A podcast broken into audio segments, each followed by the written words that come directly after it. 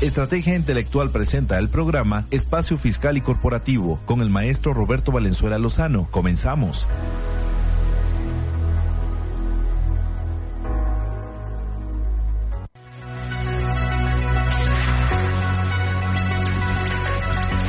¿Qué tal, amigos? Muy buenas tardes. Les saluda con el gusto de siempre nuestro amigo y servidor Roberto Valenzuela. Y bueno, como eh, cada 15 días en este espacio, en este mismo horario, pues eh, tratamos de abordar temas desde la óptica dual eh, de las materias corporativo-fiscal. Y bueno, pues desde luego en atención a esa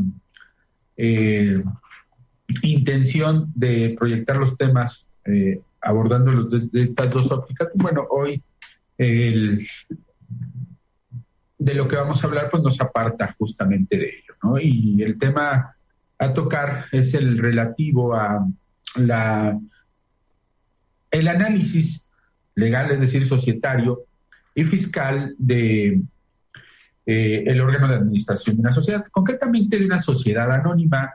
Eh, es cierto que en materia fiscal no hay distinción entre eh, la administración para efectos tributarios, los efectos que se, que se le otorgan a esta figura, pues evidentemente eh, sin, sin, hacer esa distinción, simplemente hace referencia a la legislación fiscal al término representación legal, ¿no? En algunos casos sí hace mención a administración, pero lo hace de manera indistinta, de tal suerte que eh, por, pues, debido al tema de la autonomía del derecho fiscal, bueno, pues no es necesario hacer esa distinción entre administrador, representante legal, ¿no? Entonces, eh, eso reitero para efectos, para efectos fiscales, sin embargo, pues de origen, es decir, atendiendo a la legislación, en este caso mercantil, eh, pues evidentemente, evidentemente no, no es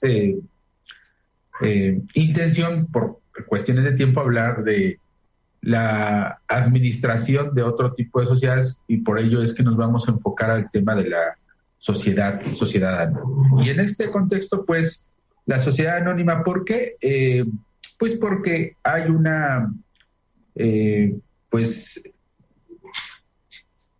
una realidad que, que, no se puede ocultar. La sociedad anónima es el vehículo jurídico más utilizado, más utilizado eh, por el empresario en México. Y eso, pues, eh, porque históricamente ha sido la sociedad que, pues, ha otorgado una forma más amplia en cuanto a la libertad para pactar en, estatutos. Y esto se refuerza cuando surge la modalidad SAPI, es decir, la Sociedad Anónima Promotora de Inversión, que se contempla en la ley de mercado de valores que se, eh, que se emitió en 2005 con entrada en vigor a partir de 2006, ¿no? cuando eh, a través del reconocimiento de tres tipos sociales, eh, que son evidentemente una modalidad de la sociedad anónima, que, está regulada por la Ley General de Sociedades Mercantiles, pues en ese eh, sentido, pues hacen mucho más laxas eh, las reglas, las reglas de, de las sociedades eh, contempladas en ese dispositivo legal, ley del mercado de valores. Y bueno, pues así transito, y esto hay que decirlo, es una copia de alguna ley de España en donde se da la flexibilidad para este, estos tipos societarios. Y bueno, eh, así tuvimos de 2006 hasta prácticamente ocho años, porque la, ley del mercado de valores entra en vigor en junio de 2006 y no es hasta el 14, hasta el 13 de junio de 2014 que se publica la reforma denominada miscelánea mercantil, que entre otros textos legales modifica y adiciona cuestiones a la Ley General de Sociedades Mercantiles. Y en este contexto, pues, es cuando surge eh, esta amplitud que se le da a la sociedad anónima, eh, principalmente a través de la incorporación de dos figuras mismas que al día de hoy, a mi consideración, no han sido debidamente explotadas, y es la incorporación o la libertad contractual para los socios de establecer eh, los denominados pactos estatutarios previstos en la fracción séptima del artículo 91 de la Ley General de Sociedades Mercantiles. Y estos pactos estatutarios dan una posibilidad amplísima y siempre lo menciono no solamente, no solamente en cuestiones inherentes a eh, las eh, al manejo per se de la, de la sociedad, sino, eh, sino que incluso si uno lee con detenimiento y estudia, porque evidentemente esta fracción séptima nos da unas pautas, sin embargo, las pautas trasladadas al ámbito real de la implementación, la incorporación de estos pactos estatutarios a los estatutos sociales, pues se han estudiado más en la doctrina. Y hoy en día tenemos pues una posibilidad amplísima de más de 100 pactos estatutarios que nos permiten, entre otras cosas, darle, eh, establecer causales de exclusión de los socios, porque en sociedad anónima únicamente están las previstas en el artículo 206. Entonces, a partir de esa eh, reforma que se da al, al, al, a la mencionada porción normativa, pues evidentemente esto eh, se magnifica, ¿no? las posibilidades son amplísimas y que tiene repercusiones en materia fiscal. También, por eso menciono que siempre hay que estudiarlo desde esta óptica, óptica dual, ¿no? Y bueno, pues en, los diversos foros donde tengo oportunidad de, de, disertar respecto a estos temas, pues siempre hacemos cuestiones prácticas. En, no nada más hacer mención de que esto existe en la ley, sino cómo trasladarlo, cómo plasmarlo a los estatutos, cómo buscar formas de remunerar a los socios a través de estas figuras establecidas en los pactos estatutarios para que al final tengan ese soporte legal y desde luego, desde luego fiscal, ¿no? Bueno, e, esa, esa es la intención en este, en este tipo de eh, en este tipo de cuestiones que estamos analizando. Y bueno, en ese contexto, pues también eh, uno de los pactos estatutarios que se pueden prever es el tema de, eh, pues, darle un énfasis distinto a la acción de responsabilidad de los administrados, tema que, vamos a abordar justamente el, día de hoy, por eso hago este, este preámbulo tan, tan amplio. Y bueno, en ese, en ese contexto, pues, eh, es así como surgen estos pactos, pero ahora me regreso, digamos, al inicio. ¿Cuál es el génesis de una persona moral? Porque para entender el funcionamiento de una persona moral y particularmente el, tema que vamos a abordar hoy, es decir, el análisis eh, eh, del cargo del órgano de administración, tanto en la materia fiscal como en la materia legal, pues evidentemente hay que ir siempre al origen, ¿no? Y en ese contexto tenemos que las personas morales tienen su reconocimiento por virtud de lo previsto en el Código Civil. Eh, en este caso voy a hacer referencia al Código Civil Federal en el entendido de que pues siempre hay que hacer el análisis de acuerdo al Código Civil de las entidades federativas en donde nos encontremos, ¿no? Pero en este contexto pues estamos en, en este, para facilitar eh, la plática, pues en temas del Código Civil Federal. Y el artículo 25 nos da un listado de lo que se reconocen personas morales, un reconocimiento de la ficción jurídica denominada personas morales. Eh, y en siete fracciones prácticamente hace una descripción de todos los tipos de personas morales, tanto del derecho social como del derecho público, como del ámbito del derecho privado, que es lo que nos atañe para, efectos de esta plática, ¿no? Y en la fracción tercera establece de manera puntual que reconoce todas las sociedades mercantiles y civiles, así, en términos generales. ¿Y por qué hago esta referencia? Ah, porque el propio Código Civil Federal nos establece cuáles son las pautas, reconociendo los atributos de las personas morales en analogía con los atributos de la persona física, con sus diferencias, desde luego, pero uno de esos atributos habla de la capacidad, es decir, cómo van a desplegar sus actos jurídicos las personas morales.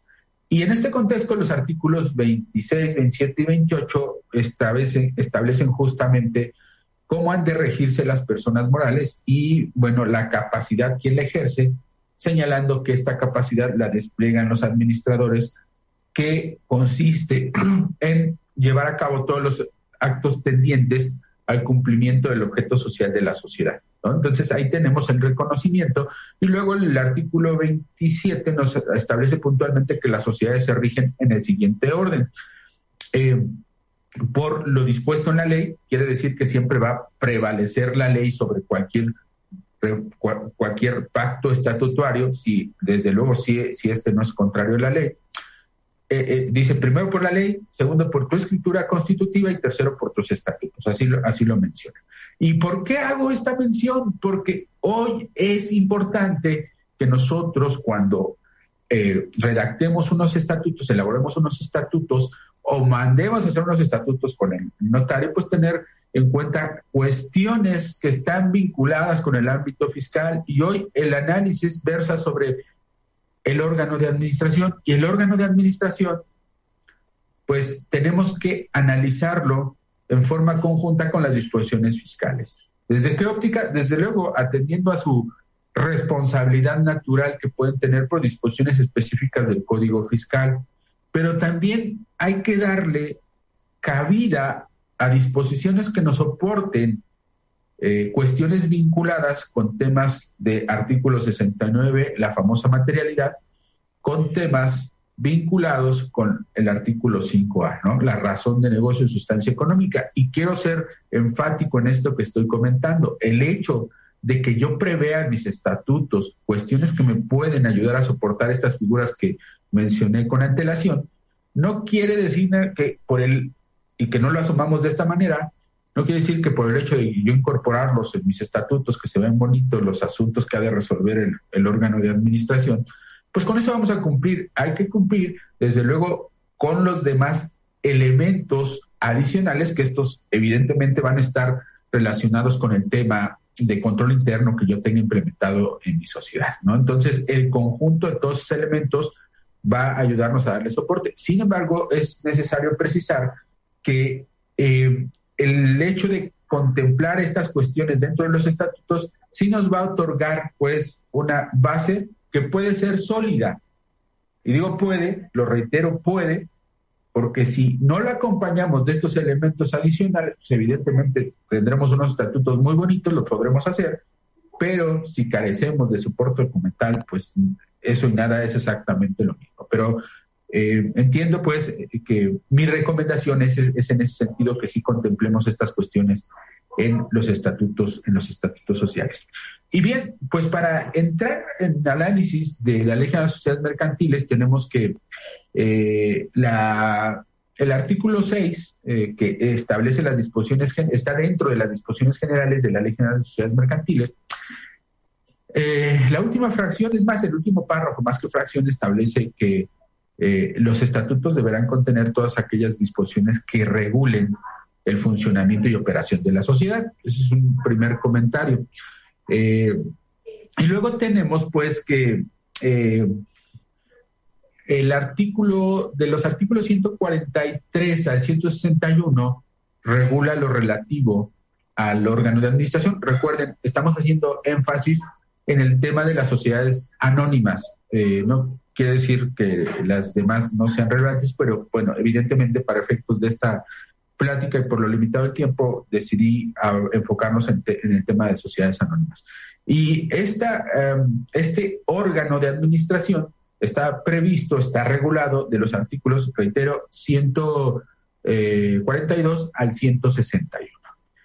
Y bueno, ¿cuáles son eh, las responsabilidades, las funciones que tiene un órgano de administración. Hay que decirlo con, con eh, énfasis, porque de repente pues no les damos el énfasis a dicha figura.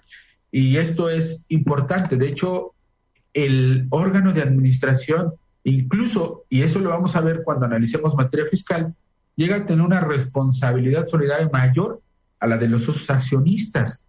Entonces, por eso es importante que pongamos énfasis en cuál es el alcance de un, una persona que pertenece al órgano de administración. Eh, de repente eh, nos preguntamos mucho que si el, comisario, que cuál es el alcance, la responsabilidad que puede llegar a tener el comisario. Yo siempre digo, sí hay una responsabilidad, desde luego, pero quien tiene eh, una responsabilidad que incluso puede trastocar su patrimonio personal, pues es el, es el administrador. Y el punto primero relevante a dilucidar o a mencionar es que en el caso de las sociedades anónimas, eh, al igual que otros tipos sociales, eh, pues puede ser administrado por personas que pertenecen a la sociedad, es decir, accionistas, o bien puede ser administrado por gente extraña a la sociedad. Y este es un atributo que no le es aplicable a las sociedades de personas como nombre colectivo, comandita, por su naturaleza de personas. Allá necesariamente tiene que administrar un socio. Al igual que las sociedades civiles, eh, no admite administración extraña. En el caso de las sociedades anónimas, sociedad responsable limitada, desde luego sí admite eh, esa administración eh, ajena. Y entonces, pues, el, reitero, el artículo 142 prevé de manera puntual que esta puede ser administrada por uno o varios mandatarios, entonces nos da la posibilidad de que tengamos un administrador único o bien un consejo de administración cuando son más de una persona, ¿no? En este, en este caso, el órgano de administración. Es importante mencionar que el artículo 10 de la Ley General de Sociedades Mercantiles prevé de manera puntual que la persona que conforme el órgano de administración es la facultada legalmente para ejecutar todos los actos tendientes al cumplimiento del objeto social. Entonces, aquí una primera conclusión podría ser es que esas personas que conforman el órgano, ya sea en su calidad de administrador único, es decir, un órgano singular o a través de un órgano colegiado, como lo es el Consejo de Administración, pues de manera natural tienen facultades. Por eso se denomina representación orgánica porque pertenecen al órgano de administración. Eh, en ese sentido, están dotados de, dichas facultades, ¿no? Artículo 10, disposiciones generales. Y luego el 142 nos establece que puede ser un, unitario o bien colegiada. Y punto importante, dice que son temporales y revocables. Eh, también la ley establece que en caso de que los administradores sean eh, nombrados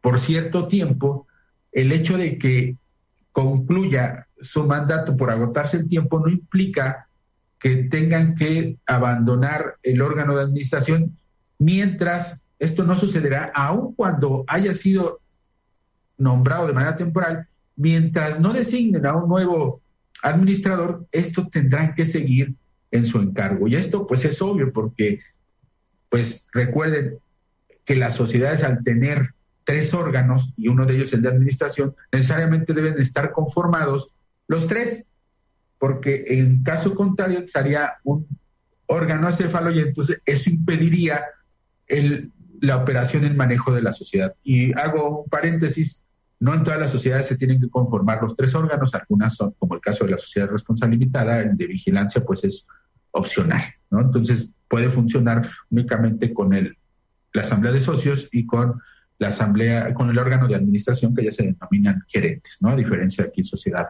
anónima. Esa es una primera consideración. Eh, en el caso, bueno, vamos a irlo vinculando con el tema fiscal cuando les dije artículo 5A y materialidad. ¿Qué hacemos nosotros hoy eh, cuando redactamos estatutos en la oficina? Eh, el, artículo 143 prevé eh, el funcionamiento del órgano de administración cuando está conformado como un órgano colegiado, es decir, un consejo. Y en ese contexto, nosotros en la redacción de los estatutos establecemos funciones particulares en adición al objeto social, porque de manera natural pueden ejecutar todos los actos tendientes al, al cumplimiento del objeto social, asuntos calificados que puede resolver el Consejo de Administración. ¿Y por qué lo hacemos así? Para que haya evidencia de que mediante una sesión del órgano de administración se toman decisiones relativas a cuestiones fiscales. ¿Qué más? ¿Qué podemos establecer aquí como asuntos calificados que puede resolver el órgano de administración? Pues préstamos de socios, contratación de servicios especializados, eh, la adquisición de ciertos activos, la rectificación o el acuerdo de celebrar cierto contrato cuando rebase eh, el importe de la contraprestación pactada de cierta cantidad, un millón, dos millones, la cantidad que, que, ustedes dispongan en los estatutos, etcétera. Y eso vamos a tener, pues desde luego, un libro de sesiones de consejo, lo cual evidencia el, decisiones, el por qué tomamos tal o cual decisión y esto enfocado desde luego con lo que les había comentado en relación al tema de materialidad y sustancia económica. Recordemos que en términos de este 143, pues también entonces estamos eh, en posibilidad de, toma, de tener un libro adicional de resoluciones adoptadas por el Consejo. Y evidentemente en, esa, en los estatutos hay que establecer un procedimiento para convocatoria para sesiones del Consejo, pero también podemos establecer, en atención a lo que dispone el último párrafo del 143, que en los estatutos se puede prever que eh, los, el órgano de, administración pueda adoptar resoluciones fuera de sesiones de consejo, es decir, en las formalidades de convocatoria, etcétera, eh, siempre y cuando las decisiones que adopte ese órgano de administración sean eh, tomadas por unanimidad. Entonces, es importante hacer esta, esta mención primero. y eh, les digo, es, importante hacer esta, esta eh, incorporación a los, a los estatutos sociales.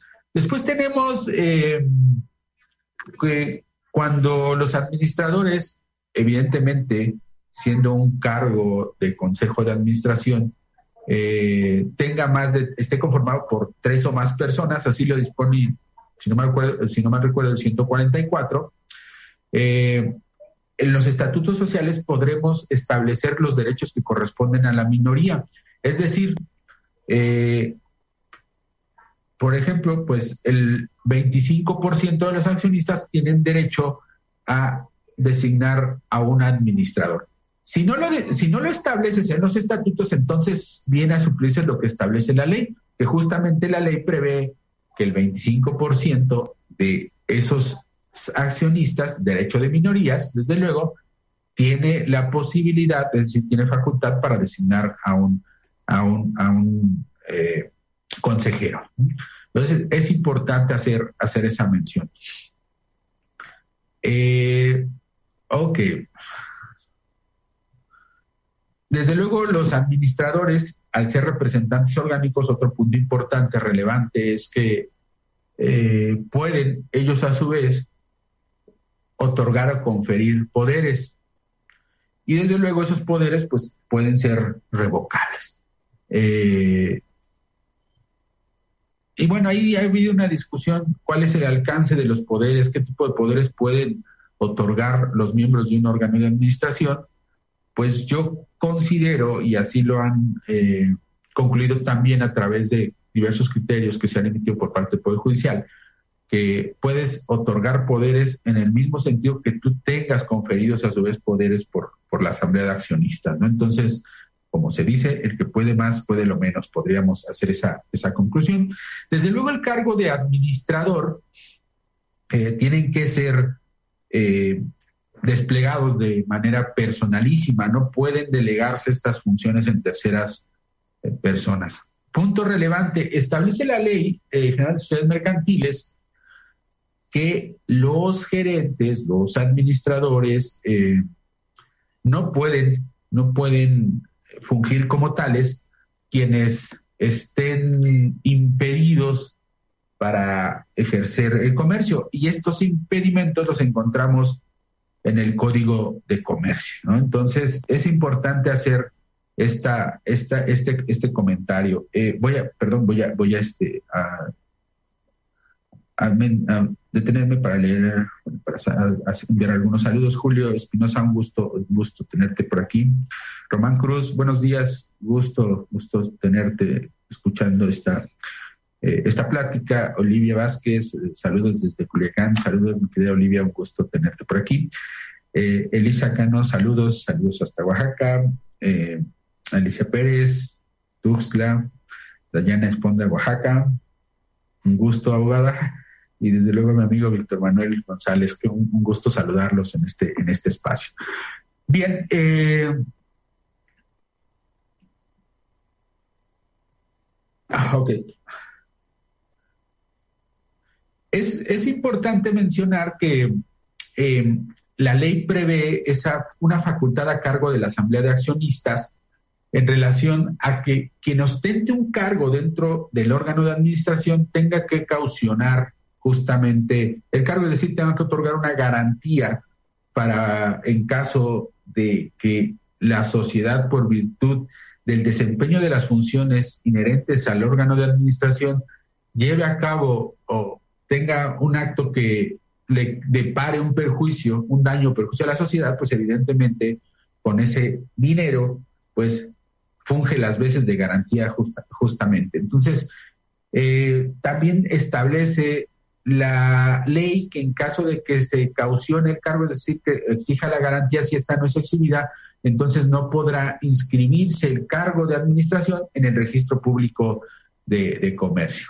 Entonces, es, es importante eh, la realidad es que eh, hoy es un tema no es relevante, al menos en, sociedades que no cotizan, las sociedades que no son públicas, en públicas necesariamente sí hay que, hay que caucionar ese, ese cargo. Existen pues eh, algunas reglas, reglas muy puntuales para el caso de garantizar la continuidad de los administradores. Están previstas, previstas perdón, en el artículo 154 menciona puntualmente que mientras no haya designación de nuevos administradores, como ya lo había mencionado anticipadamente, aun cuando se hayan eh, designado por un tiempo eh, preciso, mientras no haya designación de los nuevos, pues evidentemente no podrán estos abandonar su cargo por la importancia que tiene, la que implica el funcionamiento de la sociedad.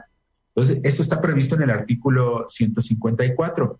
Y en el artículo 155 establece eh, en los, que en los casos de revocación eh, las reglas que han de observarse. Y en el último párrafo de ese 155 habla de que estas reglas de la revocación son aplicables para el caso de que uno de los administradores, pues, fallezca.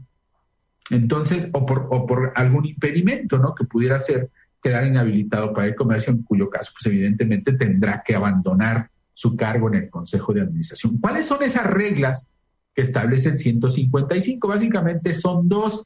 Lo establece eh, que si fueran varios los administradores, es decir, estuviera integrado un Consejo de Administración y solo se revocaran alguno o algunos de esos nombramientos, pues los restantes desempeñarán la administración.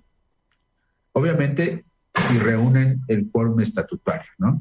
Lo que se establece en los estatutos. Esa es la primera regla. La segunda es cuando haya una revocación del nombramiento, ya sea de administrador único o cuando habiendo un consejo de administración, eh, la designación de todos o de un número tal que los restantes no reúnan los fórums estatutarios, pues los comisarios, fíjense, aquí una facultad que tienen los comisarios, tendrán la facultad, valga la redundancia, que designar con carácter temporal, provisional, a los administradores faltantes. Entonces, esas son reglas de revocación, pero el último párrafo puntualmente nos dice que idénticas reglas se deberán observar para el caso de que la falta de los administradores sea por la muerte o por algún impedimento legal. Entonces ahí tenemos esas reglas previstas para, para efectos de garantizar la, continuidad de, los tres órganos y que esto impida que la sociedad se, paralice.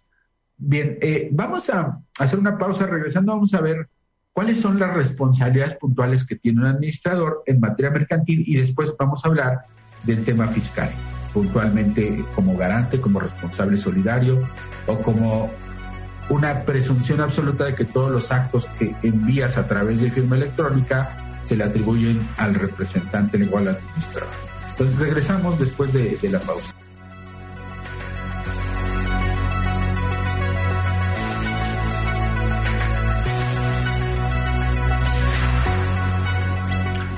Bien, amigos, estamos, estamos de regreso. Eh, previo a la pausa, pues eh, veíamos el tema de las reglas que han de seguirse en caso de que eh, haya ausencia ya sea por porque se determine revocar el cargo de administrador o uno de los cargos en caso de estar conformado un consejo. Y bueno, y reglas idénticas aplicables pues al caso de que faltase un administrador por causa, por causa de muerte o inhabilitación. Y bueno, es importante mencionar que eh, el administrador que ha de votar por algún tema que se someta pues a la deliberación en el Consejo, pues si él tiene un interés opuesto, pues deberá manifestarlo justamente antes eh, a los demás administradores y abstenerse de participar de dicha eh, deliberación, pues por el tema del conflicto de intereses que pudiera surgir. Eso es importante y está previsto en el artículo 156. Eh, y bueno, pues el, en, la reforma que les había hecho mención del 13 de, diciembre, del 13 de junio de 2014, pues se modifica el artículo 157 para establecer con puntualidad una obligación de confidencialidad por parte de los administradores.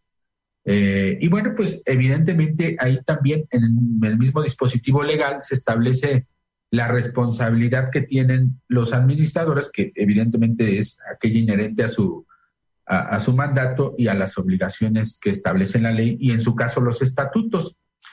Eh, esa es, eh, y la obligación de confidencialidad, ahí sí eh, establece que deberán conservarla hasta un año después de que dejen de conformar parte de ese órgano de administración. creo que todos estos puntos son, son relevantes, pero lo que siempre nos interesa escuchar es el alcance de la responsabilidad que tienen eh, pues las diferentes personas. Y en este caso el órgano de administración establece una obligación solidaria para con la sociedad. ¿Y cómo funciona esto de la responsabilidad eh, solidaria? Pues evidentemente que si un tercero no cumple con su obligación, entonces solidariamente la sociedad puede exigirle a aquel responsable directo o al administrador en su carácter de responsable solidario, es decir, indistintamente a cualquiera de los dos, pues el cumplimiento de esa obligación. ¿Y en qué casos lo establece el 158?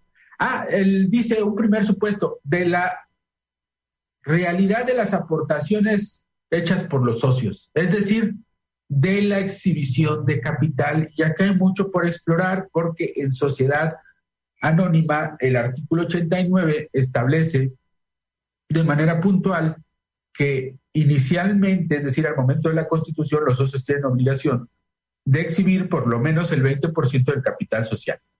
Y tiene reglas para la exhibición de aportaciones en bienes, tiene reglas distintas que si ahorita nos ponemos a analizarla no acabamos, ¿no? Pero es importante, pues, hacer esa mención, siempre recomendación. Cuando nosotros nos piden asesoría o bien constituimos sociedades, establecemos un plazo, o más bien, eh, bueno, sí un plazo para la exhibición del capital porque la ley no prevé uno y eso trae consecuencias de repente que, que, generan conflictos para los para con los socios. Si no exhibes el capital, ¿cómo excluyes a un socio? Evidentemente hay reglas, pero hay que hacerlas más laxas para facilitar el cumplimiento o el funcionamiento de una sociedad, ¿no? Entonces, digo, nada más era comentario al margen, para no salirme de las obligaciones.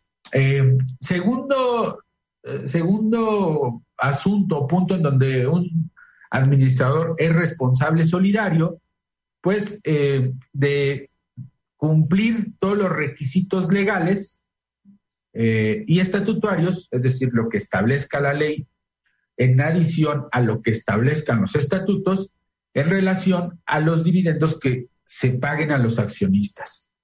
Entonces, también hay una responsabilidad solidaria. De, dicho de otra manera, si no se cumple en los términos de, que disponen los artículos 16, 17 y 18 de la Ley General de Sociedades Mercantiles, que está incluido en las disposiciones eh, eh, generales de la ley mercantil, pues entonces el administrador puede tener una responsabilidad, es decir, si se exceden en el pago de dividendos y determinaron mal, eh, etcétera, el administrador es responsable. Por eso digo, hay que hacer énfasis en la responsabilidad del administrador, no, de, no del comisario, que sí lo tiene, por supuesto, pero a mi juicio es más relevante hablar de, del administrador.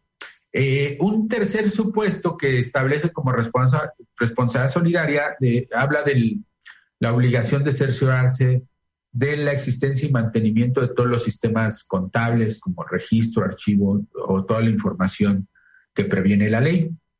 Entonces, la ley, en este caso, no establece obligaciones en esa materia, pero es aplicable lo dispuesto en los artículos 33 a 51 del, del Código de Comercio, perdón, que regula todo lo previsto eh, en, relación a temas de lo que contempla la eh, contabilidad para efectos mercantiles, ¿no? Otra cosa será lo del 28 del Código Fiscal de la Federación, que es contabilidad para efectos fiscales. Eh, y un punto relevante eh, y último, en cuanto a la responsabilidad, menos lo que prevé el artículo 158, eh, que estos administradores son responsables del exacto cumplimiento de los acuerdos que adopte la Asamblea de Accionistas como órgano supremo de la sociedad. Estos son los, los asuntos que prevé el, el 158, sin embargo, a través de diversos artículos de la propia Ley General de Sociedades Mercantiles, encontramos otras, eh, otros, otras obligaciones. Y a manera de ejemplo, es eh, la obligación que tienen todas las sociedades mercantiles, con excepción de la sociedad por acciones simplificadas, de constituir su reserva legal, porque así lo prevé el artículo 20 como excepción, como excepción a este tipo de sociedades, constituir esa reserva legal.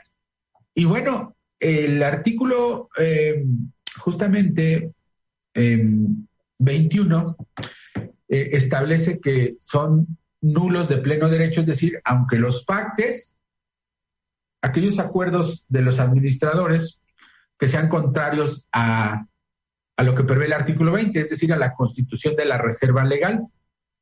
y bueno, eso, esa responsabilidad o esos acuerdos o esa falta de la reserva legal le es imputable también a los administradores. Ahí hay otro tipo de responsabilidad. Y bueno, podemos escudriñar en la ley y por lo menos vamos a encontrar algunas otras, dos cuestiones adicionales. Y quiero hacer mención hoy, ya eh, punto y aparte, saliéndome del tema de responsabilidad y entrando a los asuntos que resuelve la Asamblea Ordinaria que ahí tenemos una falsa percepción de que las asambleas ordinarias son anuales. Digo, eso es parcialmente cierto. ¿Y por qué hago esta afirmación? Si bien es cierto que el artículo 180 prevé que este tipo de asambleas se deben eh, celebrar eh, año con año, lo cierto es que solo uno de esos asuntos enumerados, de los tres que enumera el 181, eh, es de aplicación anual. ¿Y cuál es este? El informe financiero que hace referencia a los artículos, el artículo 172 de la Ley de Sociedades Mercantiles. Eh, y también ahí viene una responsabilidad de los administradores, dice el 172, que este tipo de sociedades, bajo la responsabilidad de los administradores, presentarán a la asamblea eh, de accionistas un informe anual que incluya por lo menos, si vienen pues los estados financieros que conocemos, ¿no? Y un informe pues de las políticas que, que, se establezcan. Entonces, allá ya encontramos otra, otra responsabilidad. Y el 181 les mencionaba que dice se, se reunirá por lo menos una vez al año, al más tardar en abril, pero no todos los asuntos deben de cumplir con esa cuestión, por eso hago referencia que el 181 es parcialmente cierto. ¿Por qué? Porque ¿de qué asuntos eh, se encarga la Asamblea Ordinaria? Ah, pues únicamente de discutir o aprobar ese informe de los administradores, el 172, eh, tomando en cuenta el del, del, informe de los comisarios en términos del 166. Y eh, ese, pues evidentemente por la naturaleza sí tendrá que celebrarse una vez al año, pero los otros dos supuestos, que es nombrar administrador o u órgano de administración, o bien revocación, ratificación, o en su caso eh, de revocación, designación de un nuevo comisario, pues esos asuntos, pues por la forma en que se dan, pueden presentarse en cualquier momento, de tal suerte que no hay que esperar hasta la asamblea anual para resolver sobre, sobre estos asuntos relativos a movimientos del administrador o u órgano de, vigilancia. Así como el tercer asunto que refiere el 181, que es la determinar los emolumentos que le corresponden justamente a los miembros de los consejos directivos o de vigilancia. Entonces, también esos se salen del anual de tal suerte que se pueden celebrar en cualquier momento. Y punto relevante, porque hay una percepción generalizada de que las asambleas ordinarias no se protocolizan. Las asambleas ordinarias, puntualmente, en estos dos, en el caso de designación de administrador, revocación, ratificación, etcétera, deben protocolizarse porque deben inscribirse en el registro público. Entonces, ahí acabamos con esa idea de que los asuntos de la ordinaria no se protocolizan. Conste, estoy puntualizando, no estoy diciendo que todos, estoy puntualizando cuáles, cuáles sí.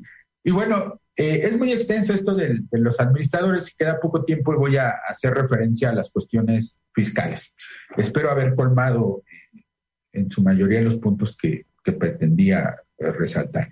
Y bueno, en este contexto tenemos que el Código Fiscal de la Federación establece pues varios supuestos para el caso de los administradores, puntualmente, primero, pues para fungir como representante, así lo establece el artículo 19 del Código Fiscal de la Federación, como representante de un contribuyente, pues debes de contar con un poder para actos de administración. Y hay que puntualizar que los actos de administración pueden ser otorgados, conferidos en términos limitados o especiales.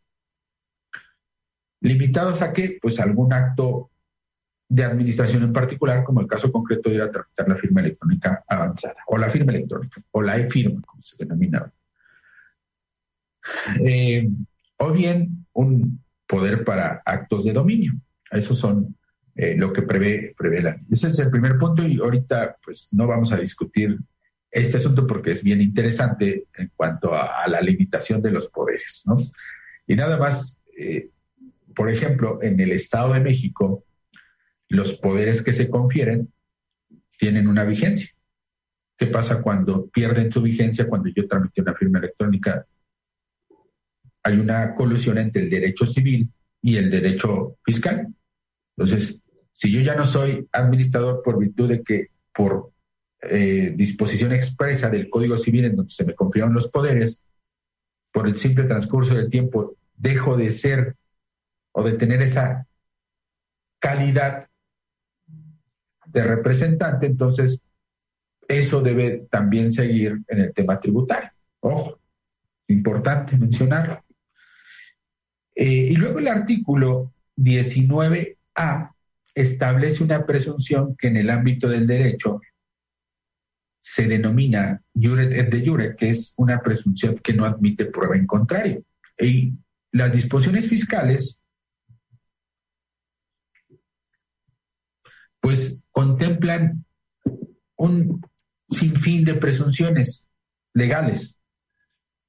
Eh, la otra modalidad de las presunciones es la presunción juris tantum, y un ejemplo de esa presunción juris tantum es la prevista en el 69 paralelo, que tiene esa posibilidad de realizar manifestaciones, exhibir probanzas para desvirtuar esa presunción, de tal suerte que, pues evidentemente, este tipo de presunción sí establece la posibilidad de acreditar lo contrario, a diferencia de la presunción jure de jure.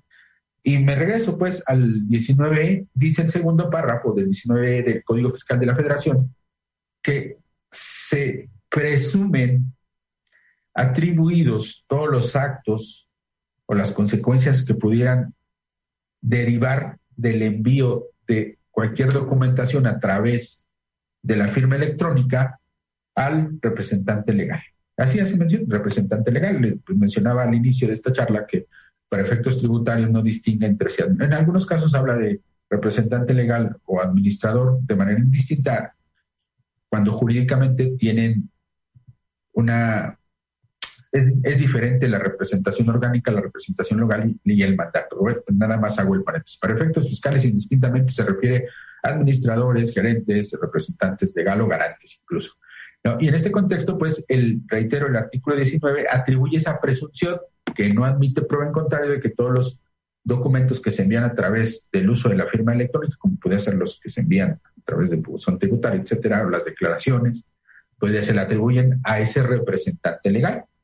De tal suerte que imagínense que un día les dicen, bueno, pues vamos a presentar, que todavía hay.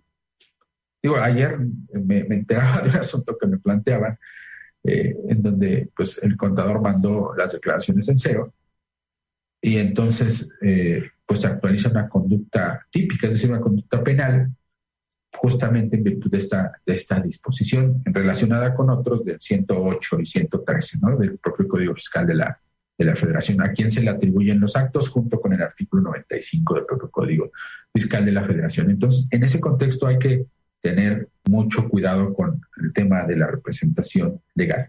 Y luego tenemos, eh, lo digo muy puntual ya en términos fiscales, producto de tiempo, lo previsto en el artículo 26, fracción tercera del Código Fiscal de la Federación, que establece ese artículo 26 eh, que son responsables eh, solidarios con los contribuyentes. Y recuerden cuál es el alcance de la palabra responsables solidarios. Dice, eh, solidario en el ámbito del derecho civil es que cuando existen dos responsables, eh, se puede hacer indistintamente valer el derecho de crédito por cualquiera de los dos, en este caso contra el contribuyente persona moral o contra el administrador, ¿no? Por lo que voy a decir. Bueno, aquí en realidad, jurídicamente, civilmente les digo, eh, la figura de la responsabilidad solidaria es diferente de la responsabilidad subsidiaria y la responsabilidad limitada y limitada. Aquí, para efectos fiscales, en términos generales, en atención a la autonomía del derecho tributario, dice, ah, son responsables solidarios, sin, sin hacer eh, énfasis en que, reitero, algunas de las figuras son responsables solidarias, eh, subsidiarias de acuerdo a la teoría del derecho civil, como el caso de los administradores, y dice, ah, la fracción tercera, el segundo párrafo dice, ah, la persona o personas eh, con independencia del nombre con que se les designe, que tengan conferida ya sea la dirección general, recuérdense, dirección general es un cargo que pueden designar los administradores, gerencia general o la administración única que tengan las personas morales. Así, ellos son responsables solidarios y ese segundo párrafo de la fracción tercera me dice, ah, dice, ¿cómo se va a actualizar? Mire, en la parte del interés fiscal que no alcanza a ser garantizada por la sociedad, entonces el administrador es responsable. Entonces aquí, conclusión, eh, es una responsabilidad subsidiaria, no obstante que lo nombre responsable solidario. ¿Por qué? Porque primero van a intentar hacer efectivo el cobro contra los bienes de la sociedad y después si esta no tiene bienes, ahora sí van a ejecutar o le van a imputar la responsabilidad solidaria al representante. ¿Y qué está sucediendo hoy en día? Que la autoridad, cuando no puede hacer efectivo el cobro, entonces acude al iniciar el procedimiento de responsabilidad solidaria con el, con el representante. Y entonces es importante porque para que no se configure esa responsabilidad, cuidemos que no se actualice una de las hipótesis que nos establece este segundo párrafo de la fracción tercera, que nos remite a los incisos A hasta la I de la fracción décima de ese mismo artículo 26.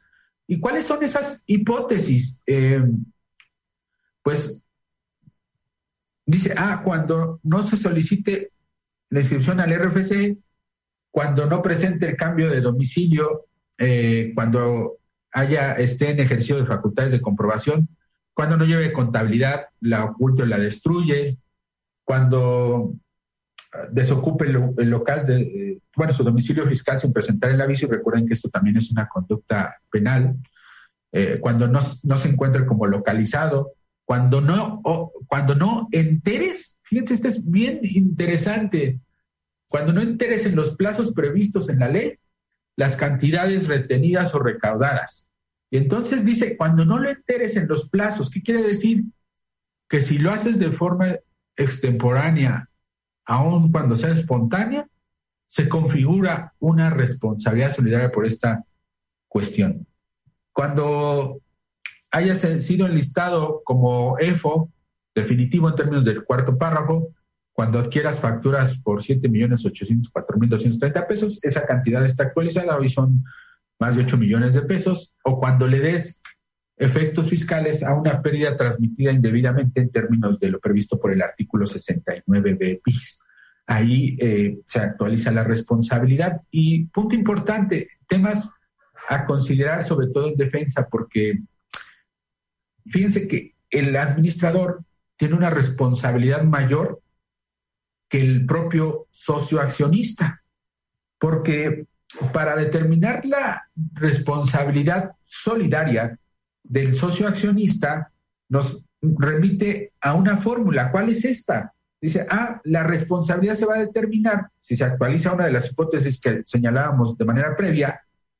Ah, pues este, mira, si tú participas, si tú participas eh, como accionista, determina la proporción en la que es tu participación en el capital, de tal suerte que vamos a suponer hipotéticamente que hay dos socios, una sociedad de 100 mil, uno aportó 60 mil. ¿Cuál es mi proporción? Pues el 60%. Si yo tengo un crédito fiscal determinado en la persona moral de la cual soy socio, y vamos a suponer que le determinan 10 millones de pesos, la sociedad solamente tiene bienes suficientes para pagar un millón, quedan 9 millones. ¿Quién debe pagar esos 9 millones? Ah, pues el socio proporciona su participación, 9 millones por el 60%, 5 millones 400 mil, que se aleja de sus 60 mil que aportó para efectos mercantiles. Hay, eh, evidentemente hay eh, el tema de la ley especial prevalece sobre la general. Bueno, el principio de especialidad pues está, está en entredicho, ¿no?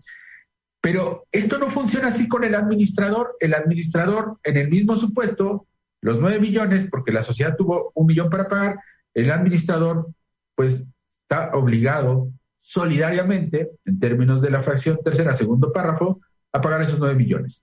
De tal suerte que es más la carga para el administrador que para el propio socio, ¿no? A mí me parece que es una cuestión incluso inconstitucional por temas de proporcionalidad y equidad, eh, que eso lo hemos hecho valer en algunos, algunas cuestiones de, de medios de defensa, ¿no? Y bueno, eso es en cuanto al alcance de la responsabilidad, de manera muy puntual, y en virtud de que me queda un par de minutos, voy a hacer referencia nada más entonces al artículo 95, que establece que son responsables de cometer una, uh, un ilícito fiscal, entre otros, todos aquellos que tengan la calidad de garantes, y obviamente en el término garantes dice por cualquier, ya sea por disposición estatutaria, por algún contrato, o por ninguna disposición legal, de tal suerte que es amplísimo el espectro del tema del garante, ¿no? El garante, pues desde luego, eh, pues se ven inmersos los, los administradores. Y bueno, pues como pueden, pueden apreciar eh, el tema del análisis mercantil y fiscal, hay que ponerle mucho énfasis hoy. Así, acorde a como eh, están hoy los procedimientos, las facultades de gestión, las facultades de comprobación, pues es menester que pongamos énfasis en la revisión de los estatutos justamente para encontrar y dotar de mejores herramientas que permitan paliar los efectos eh, en, los, en ambos flancos, ¿no? Tanto en el ámbito mercantil como en el ámbito en el ámbito tributario. Desde luego, este, bueno, nos falta tiempo y esto, pues cuando tenemos posibilidad en nuestros cursos, hacemos amplitud del análisis de este tipo de, de cuestiones para quien no me conozca, me puede seguir en Facebook como Roberto VL, las iniciales de mis apellidos, mayúsculas, o mi fanpage que es Roberto Valenzuela. Eh, y bueno, pues para todos les agradezco mucho la atención que nos prestaron. Eh, este señor eh, Toluca, un gusto que estés por aquí, que dice PBS, no sé a qué te refieres, pero igual te mando un abrazo, mi estimado cuasi abogado Rogelio. Y bien, pues, eh, pues sin más, eh, muchas gracias. Los espero dentro de 15 días en este mismo espacio virtual y a la misma hora. Muy buenas tardes.